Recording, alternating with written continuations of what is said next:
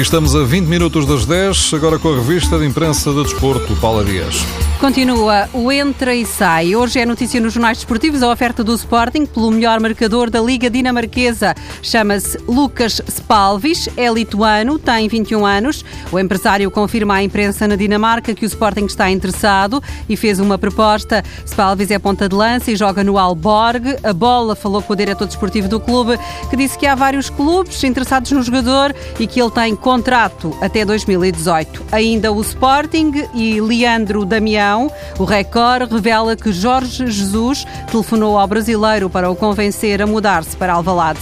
Muito próximo do Sporting está José Sá. O jornal O Jogo escreve que ele é quase leão e que as negociações com o Marítimo estão adiantadas. José Sá beneficia da vontade de Marcelo Boeck, quer regressar ao Brasil para jogar regularmente. O jogo contactou o diretor de futebol do Chapecoense. Ele confirma que o clube já chegou a acordo com Marcelo Boeck e o negócio está dependente de uma resposta que o Sporting prometeu para breve.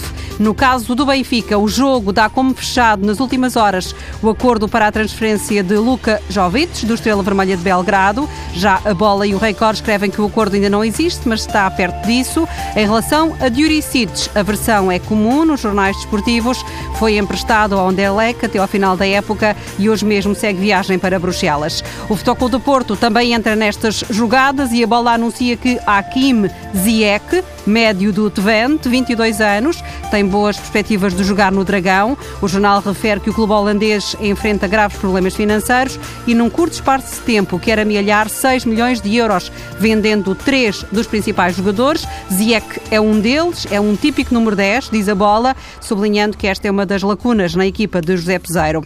O Record anuncia para amanhã uma entrevista a Vitor Pereira, que quebra finalmente o silêncio. O jornal publica já hoje duas ideias do presidente do Conselho de Arbitragem da Federação Portuguesa de Futebol em relação ao presidente do Sporting, Vitor Pereira, diz que a participação que fez de Bruno de Carvalho não foi a única, nem a primeira, e sempre que existam declarações que contrariam e ultrapassam os limites das normas éticas, Vitor Pereira uh, promete remeter essas declarações para as entidades competentes. Já sobre os vouchers, Vitor Pereira questiona: é ou não normal os árbitros receberem determinadas ofertas? Se é normal, isso não é reportado e nunca foi reportado.